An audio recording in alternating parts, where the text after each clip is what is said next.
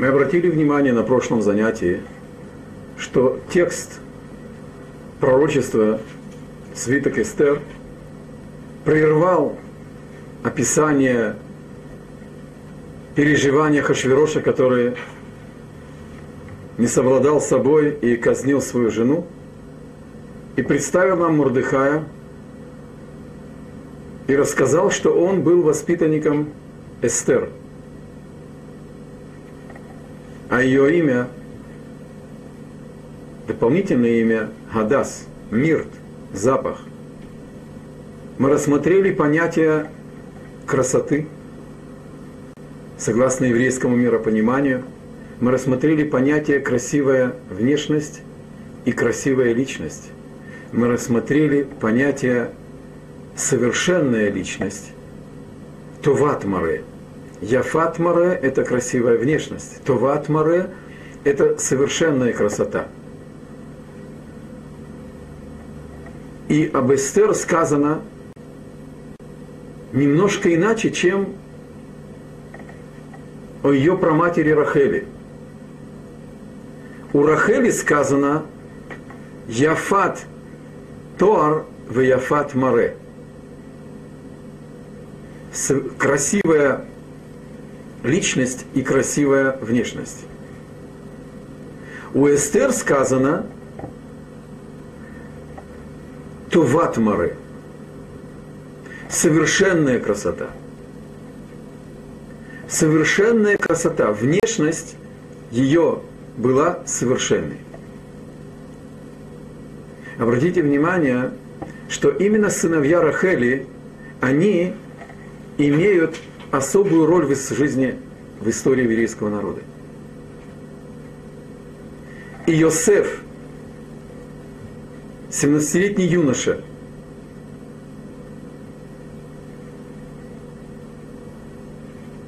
попадает во власть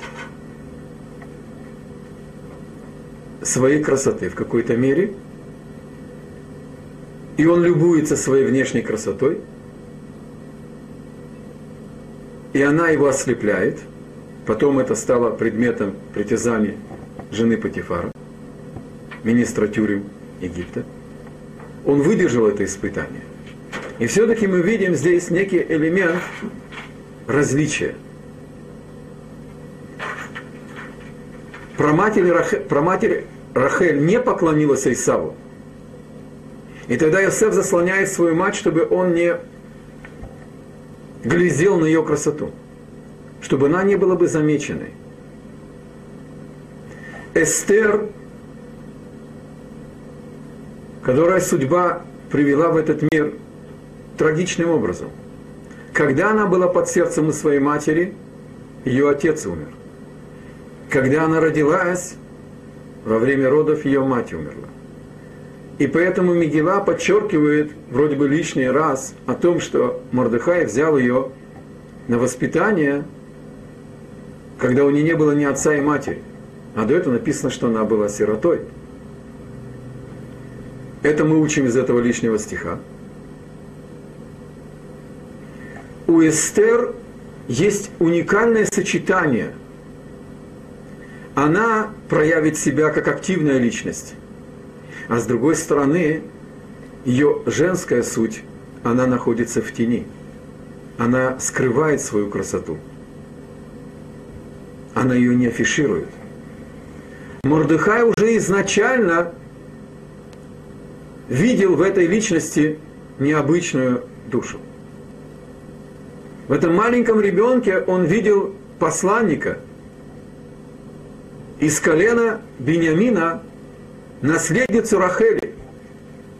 Он еще не знал, к чему она предназначена, но он видел ее особую личность.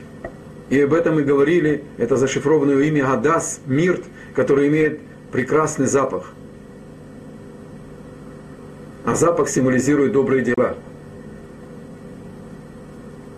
Продолжим немного по тексту Мигилы. И сказано, что был объявлен конкурс красоты, заскучал Хашвирош, и ему предложили его прислуги. Мудрецов он уже разогнал. И нашли силой, взяли и привели Эстер участвовать в этом конкурсе.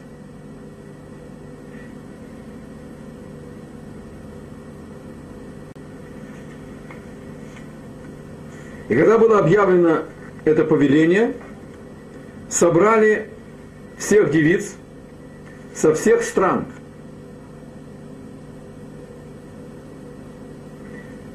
Все прятали своих дочерей. Они понимали, что кандидатом может быть только одна.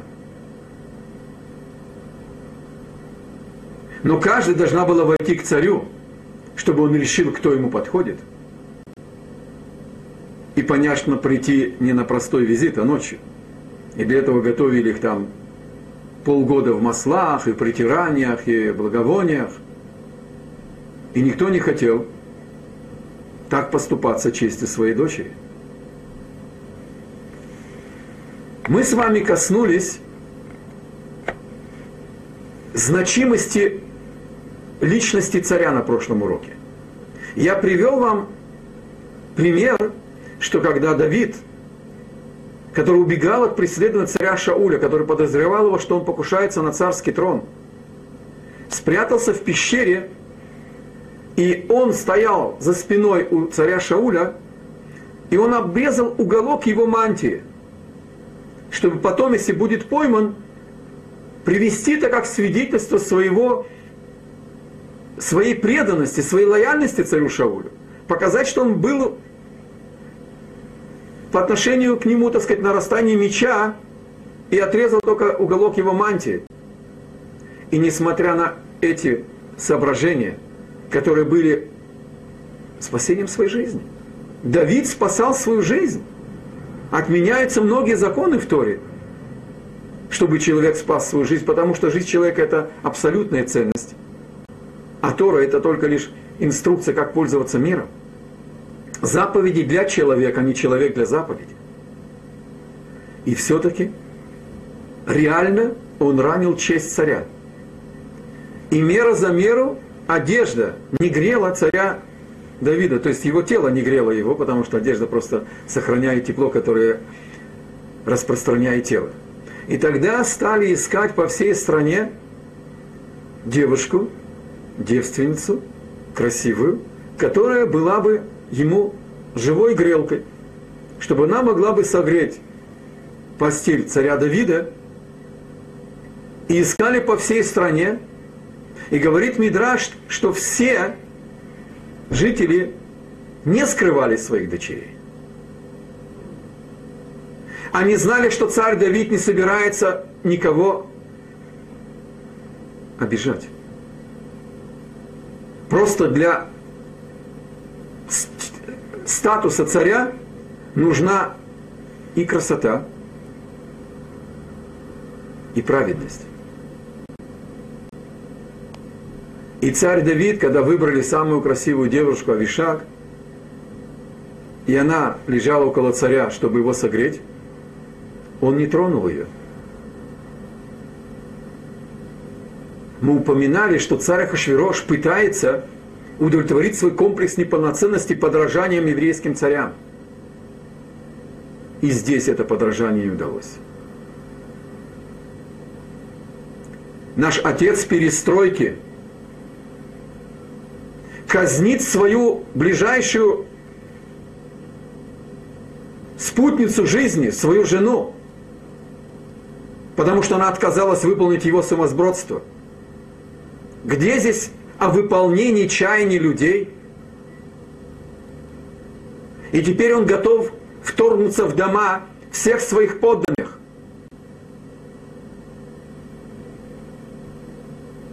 Вломиться в сады и обломать их, чтобы найти что-то, то, что ему хочется.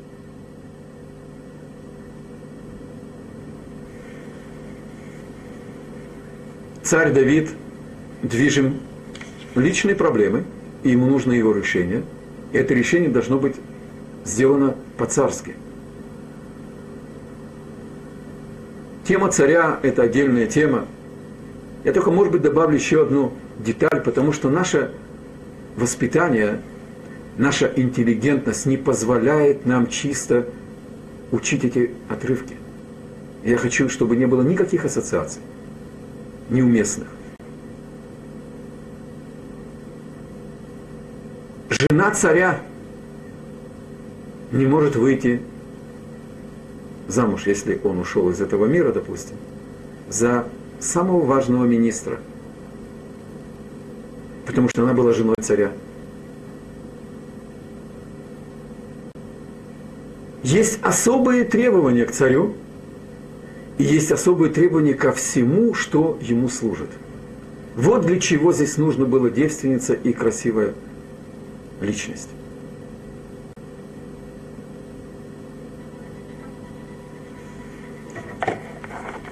Итак, Эстер, она упомянута как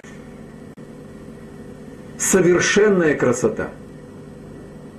Ее красота не была активной. Это было ее достоинство. Это была ее особенность.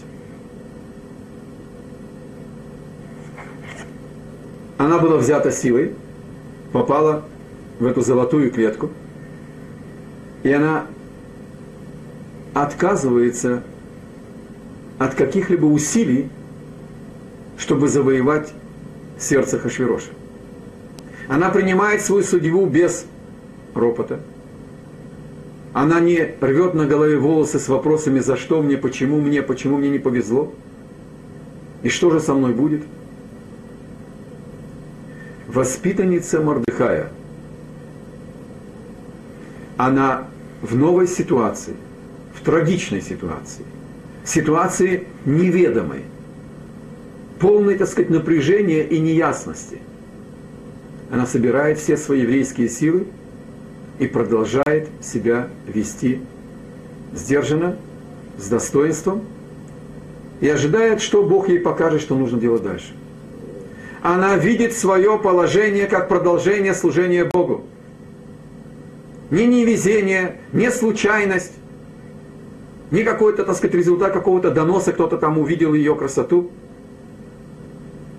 а как повеление свыше. И Бог хочет, чтобы она прошла и это испытание.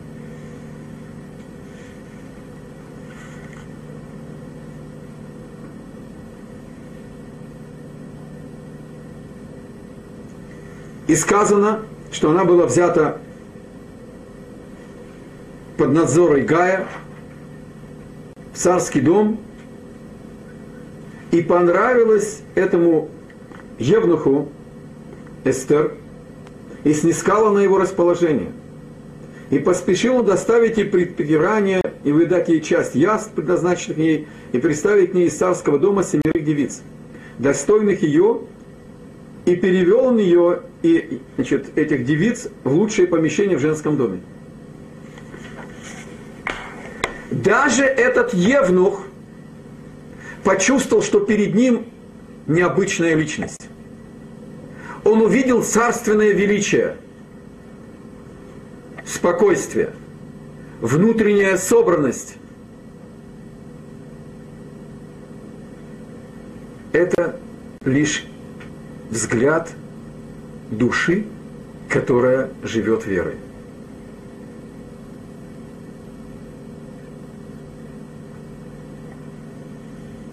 это внутреннее полагание на Творца. Рабейну Бахья объясняет, что уверенность и полагание на Бога, оно определяется внутренним стабильным состоянием души. Минухата нефеш. Гармония при любом испытании – это не значит, что религиозный человек, ему вообще ничего не важно. Что он ничего не боится, что он ничего не переживает. Не так. Только никакие испытания не выбивают его из седла внутренней гармонии спокойствия. И как мы уже говорили, вместо вопросов «за что?», И почему, и как это можно выдержать? Сосредоточенность и мобилизация всех сил, чтобы найти решение согласно воле Бога. И это проявляется во всем поведении.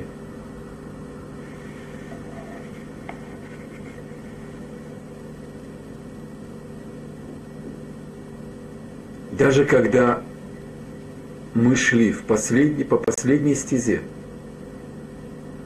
во время второй катастрофы, катастрофы Второй мировой войны, у немцев и Махшмам был порядок. Ботинки влево, одежду вправо. Золотые протезы вынимались раньше. И была яма для мужчин, яма для женщин и яма для детей. Вы знаете, что волновало еврея на этой последней стезе? Оказавшись перед пасню этой бездны, они обратились к своему учителю и спросили Равина, можно ли так сказать исповедь Шма Исраэль? Вот что волновало евреев в последний момент. Как передать свою душу Богу? С достоинством и внутренним спокойствием – с ужасом и болью от вида распространяющейся перед их глазами развертывающейся трагедии, и с внутренней сильной верой непоколебимой, что даже если мы ничего не понимаем, и дымятся трансформаторы, и дымятся эти ямы, заливаемые известью,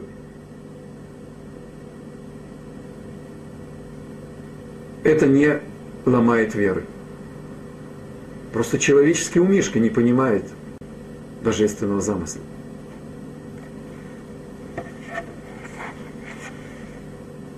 Семь девиц – это свита. Ей положено особое положение, особое отношение, и она его получает своим внутренним спокойствием, своей силой веры. И через этого Евнаха провидение начинает заботиться о ней. Вот что дает надежду Эстер. Она приободрилась от этого лучика милосердия по отношению к себе, и она еще более внимательно стала рассматривать вокруг происходящие события, чтобы расшифровать язык провидения. Бог не посылает смсы. Он говорит с нами языком случаев – Это одна из аксиом еврейской веры. Нету ничего случайного, никогда не было и никогда ничего случайно не будет. Все, что с нами происходит, оно не случайно. Мы только не всегда можем это расшифровать. Двинемся дальше по тексту.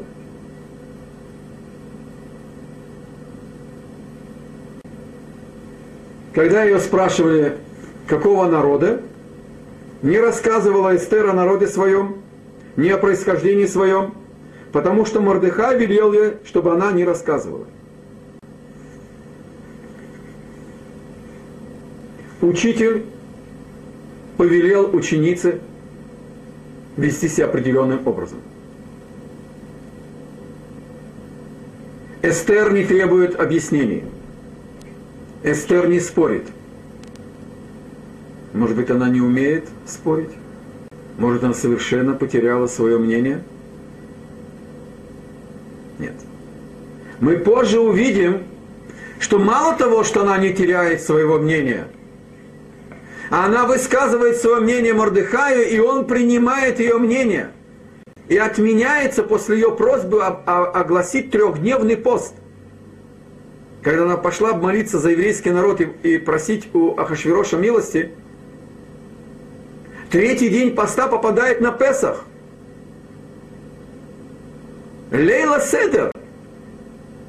Ночь Седера. Заповедь истории. И Мордыхай возражает и говорит, как это можно? Нельзя объявлять пост в день Песаха, в Лейла Седер? Как же мы отменим заповедь истории? Хотя мудрецы имеют право отменять что-то частное, чтобы сохранить целое. говорит Эстер своему учителю, лучше один Песах евреи не соблюдят, чем потом не будет кому соблюдать оставшиеся Песах. И Мордыхай принимает внимание, во внимание и принимает ее совет и так и объявляет. Отношения между учеником и учителем – это живая связь. Есть послушание, есть понимание дистанции и возможность задавать вопросы и выяснять. В данной ситуации Эстер ничего не возражает она принимает это указание и его выполняет. И не говорит о том, кто она по происхождению. Она была потомком царя Шауля. И это то, что заметил этот Евнух.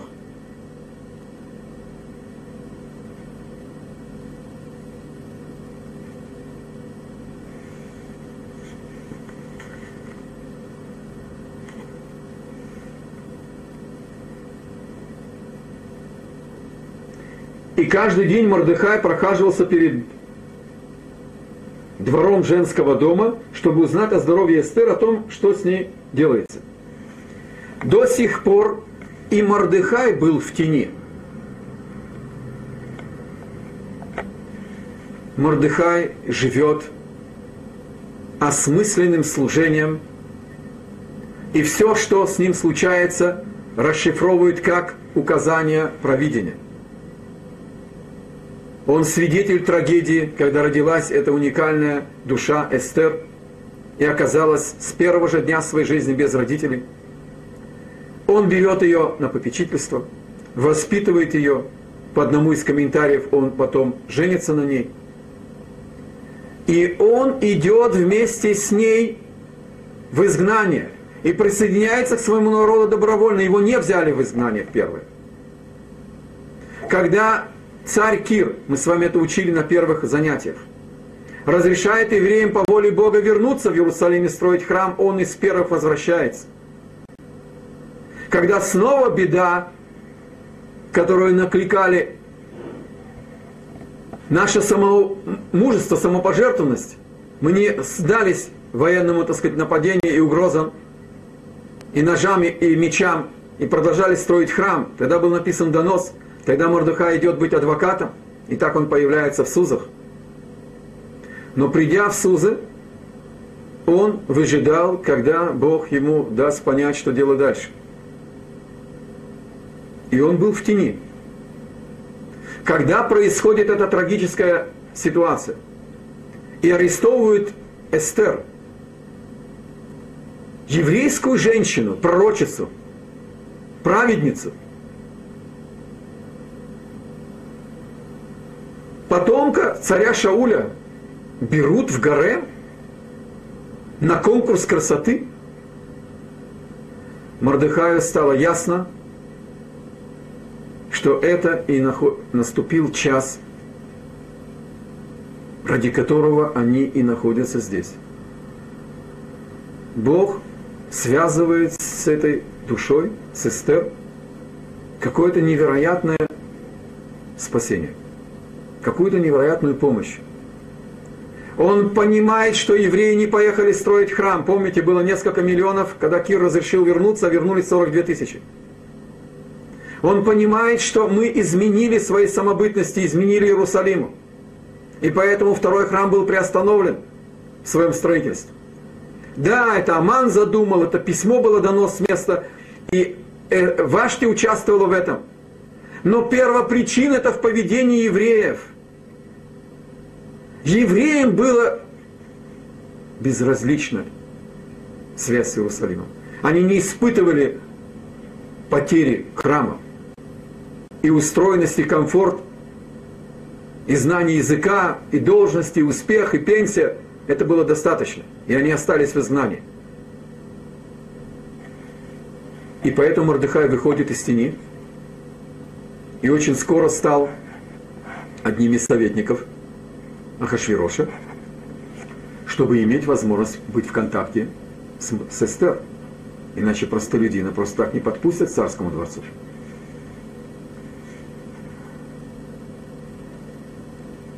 И когда наступила очередь каждой девицы войти к царю Хашвирошу, после того, как в течение 12 месяцев с нею делали все то, что предписано законом о таких женщинах, ибо столько времени длилось протирание их, 6 месяцев мировым маслом и 6 месяцев благовониями и женскими протираниями, то вот как входила девица к царю, все, что бы она не попросила, давали ей, что бы она не могла бы привести с собой из женского дома в дом царя, пожалуйста, любые украшения, любые, так сказать, дополнительные элементы привлекательности было ей представлено.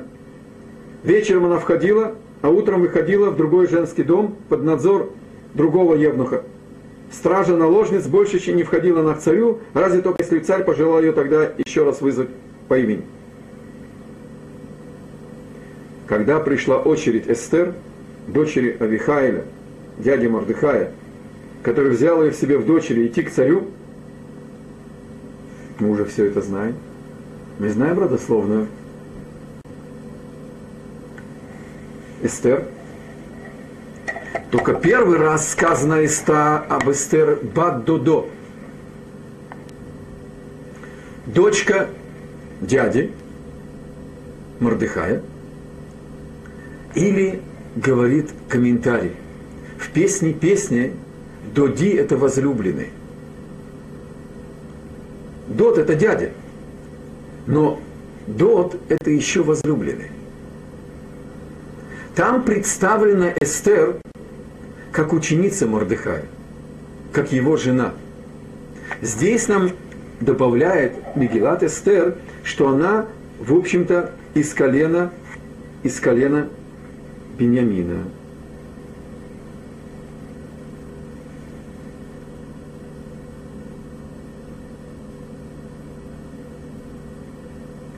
И тут упоминается, что она дочь Авихайля, упоминается ее отец, который взял ее себе в дочери, значит, это Мордыхай, идти к царю, когда ей пришла ее очередь идти к царю, то не просила ничего, кроме того, о чем он сказал ей Эйгай, царский евнух, стражон. Зачем нам напомнили еще раз ее происхождение? Объяснить, что личность женщины формируется в том доме, в той семье, где она воспитана. Мужчина тоже формируется дома, в меньшей мере. Женщина в основном формируется в доме, у нее, к сожалению, не было дома, так она сформировалась в доме Мордыхая. Ее поведение сейчас – это плоды того воспитания, которое она получила у Мордыхая. Она не пытается ничего активно менять, когда ей приходится нарушать волю Бога. Ее насильно взяли, ее насилуют. Она отказывается принимать в этом участие. Никаким образом. Могла бы возникнуть мысль, а может быть Бог хочет от меня спасти еврейский народ, и чтобы я понравилась и чтобы я стала таким самопожертвованным образом царицей и помогла защищать евреев. Помните, мы сказали о тонкой границе между цельностью и активностью и пассивностью. Еврейские женщины скромны и активны одновременно. Но их активность, она подчиняется принципам еврейской веры. Поскольку, поскольку она находилась в ситуации, запретной для поведения еврейской женщины, она пытается сохранить свою ценность, насколько это возможно. И поэтому она не прилагает никаких усилий. и никаким расчетом, и никаким мыслям не позволяет захватить свое сердце.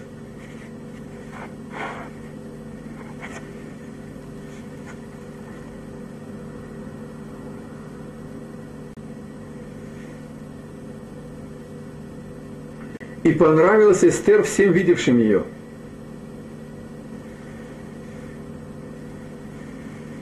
Даже не понимая основ ее поведения –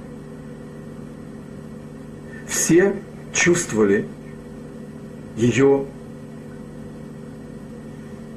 совершенство ее души. Она всем нравилась. Она излучала приятность. Она никому не завидовала. Она не искала установить свое положение. Она видела людей вокруг себя и относилась к ним с приветливостью, с улыбкой. Потому что она видела их беду. Они все были в совершенно ужасном положении. И она видит свою задачу увеличить внимание, тепло и приятность, насколько это возможно, вокруг себя. И это все почувствовали сразу же. Ее не заставляют пользоваться всеми этими дополнительными украшениями или то, что она отказалась взять с собой. И взята была Эстер к царю Хашвирошу в царский дом в десятом месяце, то есть в месяце Тевет, на седьмом году его царствования. Была взята силой, а не пошла сама. И появляется дата. Седьмой год царствования Хашвироша. Изучение Торы требует навыков держать текст перед собой и обращать внимание на параллельные элементы. Как начинается Мегилат Эстер? Там тоже упомянута дата. Написано, третий год царствования своего устроил он пир, Ахашвирош. Итак, запомните, пожалуйста, третий год царствования Ахашвироша, дикий пир, как мы выяснили, пир похороны Иерусалима устроил, этот бывший конюх Вавилонского царя, завоевавший весь мир. И здесь берется Эстер силой царю Хашвирошу в седьмой год.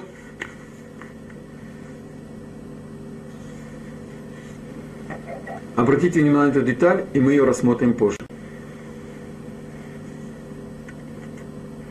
И полюбил царь Эстер больше всех жен, и снискала на его расположение благосклонность больше всех девиц, и возложил он царский венец на голову ее, и сделал ее царицей вместо Вашки.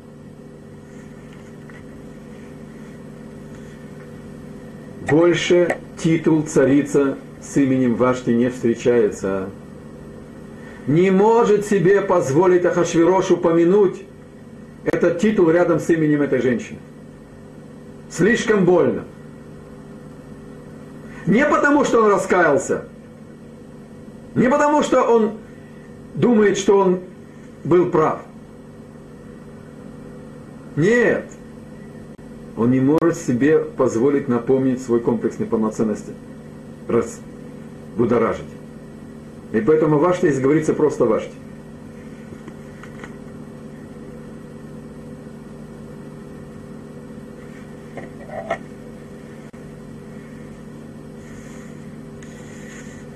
И устроил царь большой пир для всех сановников своих и рабов, придворных своих. Пир в честь Эстер и облегчил налоги областям, есть всем захваченным странам, и раздал дары царской щедростью. Это краткий конспект пророчества, которое Бог открыл Мордыхаю и Эстер – и мы с вами уже об этом говорили. Здесь это только шифр. Краткая концентрация информации. Причем здесь налоги? Хорошо, пир в честь новой царицы. Это понятно. Ахашвирош открыл перед собой величие души Эстер. И снова у него защемило в сердце Вдруг он испугался. какого рода, чья дочь она? А Эстер отказывает, отвечать, отказывается отвечать. Потому что Мордыхай сказал мне сообщать своего происхождения. Вчера этот сумасброд, когда его жена отказала ему в его прихоти, он ее казнил.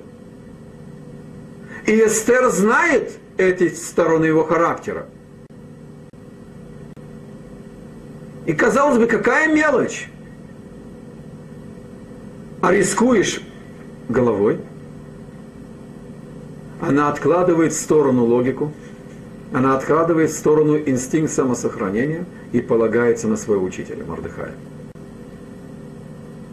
И она не открывает своего происхождения, не то, что она еврейка, не то, что она из царского рода. Тогда Хашвирош идет на хитрость. Он говорит, моя дорогая, я в честь нашей свадьбы хочу снять налоги. Если ты мне скажешь, какой твой народ, я ему дам дополнительное облегчение налогов. Эстер не поддается на уговоры и не объясняет. Он говорит, как же, ты не заботишься о своем народе? Я могу его лишить, освободить его от массах носа, от налогов. Эстер отказывается. Тогда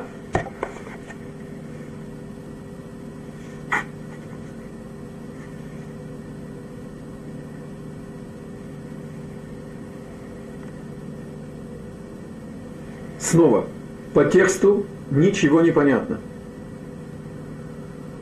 Я хочу снова, чтобы мы попробовали вот этот вкус учебы. Я прочту продолжение, и оно, в общем-то, никак не вытекает из того, что мы до сих пор учили. Снова скачок и в те дни, когда Мордыхай сидел у царских ворот, мы же только что говорили о пире, который устроил Хашвирош в честь Эстер – и написано, и когда во второй раз были собраны девицы, и Мордыхай сидел у царских ворот. Какой второй раз? Снова берем устную Тору. И напоминаем себе, что это краткий конспект. А что Бог рассказал пророчестве Мордыхаю? Ахашвирош, ну идем просто по устной Торе – Ахашвирош пытается заставить Эстер раскрыть свое происхождение. И тогда он взбеленился и сказал ей, моя дорогая, ты думаешь, что закончился конкурс? Я могу еще и переизбрать кого-то, кого-то другое. И объявил продолжение конкурса, который, очевидно, остановился с выбором Эстер. Чтобы дать ей понять, что он не голословен – А Мордыхай к этому времени уже стал советником. Царские ворота имеется в виду собрание мудрецов. Ворота города – это место Санандриона было. Или мало Санандриона, или просто совет мудрецов. Вот оказывается, о чем идет речь, когда написано, что и когда во второй раз собраны были девицы. Эстер все же не рассказала о происхождении своем и о народе своем, как велел ей Мордыхай.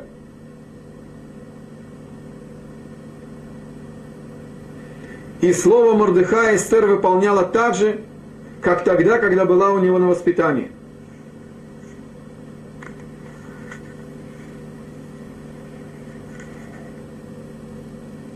Ведь никто не слышал, что она скажет.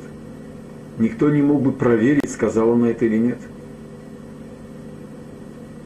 Стоит человек один перед Богом, перед авторитетом своего учителя – и принимает его наставления, несмотря ни на что.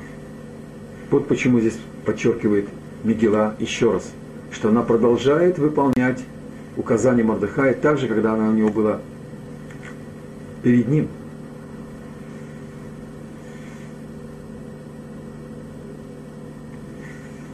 И дальше снова Мигела как будто бы уводит нас в сторону земной повседневности. Царь, конкурс красоты. Конечно, не хватает покушения. Пожалуйста, извиняюсь перед Мигелой, что я такие сравнения позволяю себе, но это для учебы. В те дни, когда Мордыхай сидел у царских ворот, Бектан и Переш, два царских значит, стражей входа, одному из комментариев, Евнухи, озлились и замыслили наложить руку на царя Хашвироша. Они чтили свою бывшую царицу Вашти и не могли простить сумасбродство Хашвирошу. И они задумали покушение – Мордыхая они не стеснялись, они говорили на своем языке. Какой-то там провинциал с какой-то дыры, Эрес Исраэль. А Мордыхай был членом Санедриона, которые знали 70 языков мира. Одно из требований членов Санедриона было знание этих языков. И он услышал об их намерении устраивать революции еврею запрещено. Потому что мы уже с вами этого немного касались. Сердца царей в руках Бога. Откуда же ты вмешиваешься? Если Ахашвирош захватил 127 стран, значит Бог этого хочет. И так должно быть и евреи находятся под его властью. И нельзя вмешиваться и менять этот порядок. И те, кто вмешивается, они идут фактически против воли Бога. Мордыхай, узнав о подготовившемся покушении, сообщает это Эстер, пользуясь случаем завоевать у Ахашвироша еще большее доверие пожалуйста, его жена, благодаря своим связям, спасает царя. Проверили, выяснили, что донос был основательным, их арестовывают и казнят. И стало известно об этом Мурдыхаю, то есть он знал эти 70 языков, один из этих 70 языков, и сообщил он царице Эстер, а Эстер сказала царю от имени Мордыхая. Таким образом, она впервые сообщает Ахашвирошу, что есть Мордыхай. И расследовано было это дело, и обнаружено, что это так, и повесили тех обоих на деревья. И вписано было это на глазах у царя в книгу летописи. В книгу летописи персидских царей. Было записано сообщение, что произошло, кто покушался, кто спас царя. Было записано, но не более того ни слова о благодарности. Ахашвирош забыл поблагодарить Мордыхая.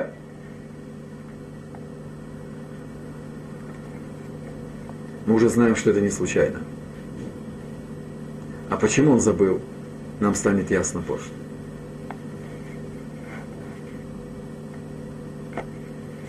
После этих событий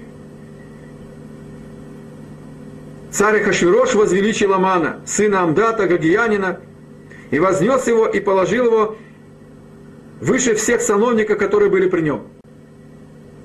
Выражение Ахара Дварима Эле после этих событий в Танахе означает, что завершился какой-то период, какой-то, какая-то часть событий, и теперь начинается новая часть, новая ветвь спирали – какой-то новый период. Он может быть положительным, он может быть и отрицательным. Но всегда он подводит итог предыдущих событий, предыдущим событиям и открывает новую страницу. Что же произошло?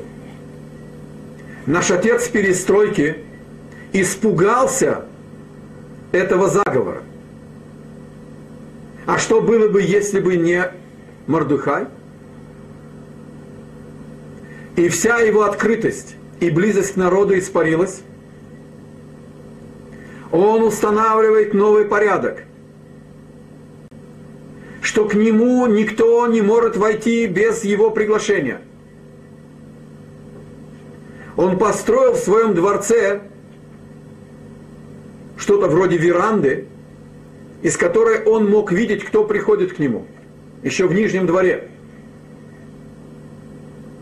И когда к нему приходил кто-то без приглашения, этот человек рисковал головой.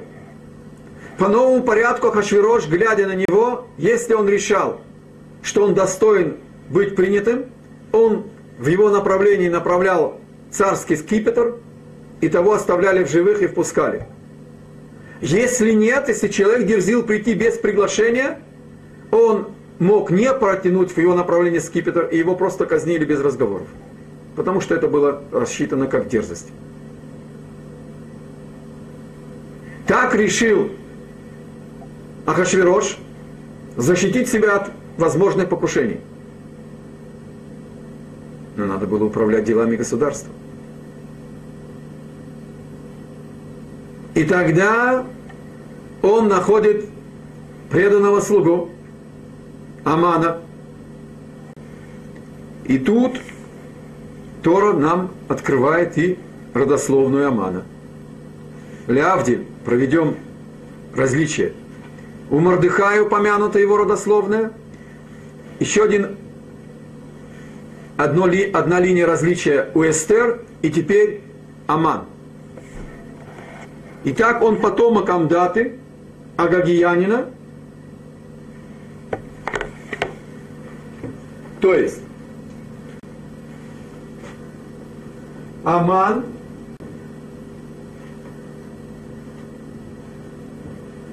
Амдата Агаг.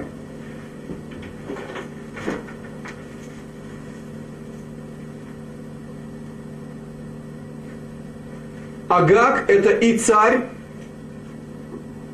и он был царем народа, который называется Амалек.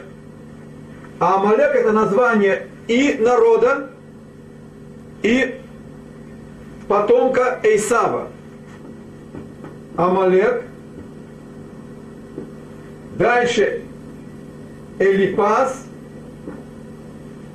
и Эйсав.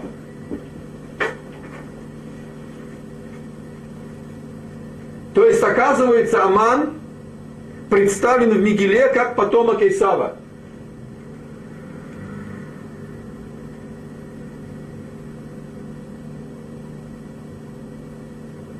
У Исава есть особые отношения с Яковом. Это антипод Якова. И мы об этом еще поговорим более обстоятельно, мы уже об этом говорили – оказывается появление Амана в статусе второго после Ахашвироша человека в империи, которая поработила евреев, которая остановила строительство второго храма, это не случайно. На исторической арене появляется антипод Якова. Еврейский народ в упадке подвергается опасности девятого вала ассимиляции, которая угрожает смыть все еврейское, самобы, всю еврейскую самобытность. Противовес этому выдвинуты наши спецчасти Мурдыха и Эстер, потомки царя Шауля, потомки царя, потомки Беньямина сына Рахели, которая не поклонилась Исаву. Это начало, это Рахель, это Яков, это дом Якова и дом Рахели против Исава, а теперь против Амана. Мордыхай и Эстер – это тоже дом Якова. Воспитание жизненная кредо, вера против другого жизненного пути, другого креда. Два мировоззрения сталкиваются в этих событиях.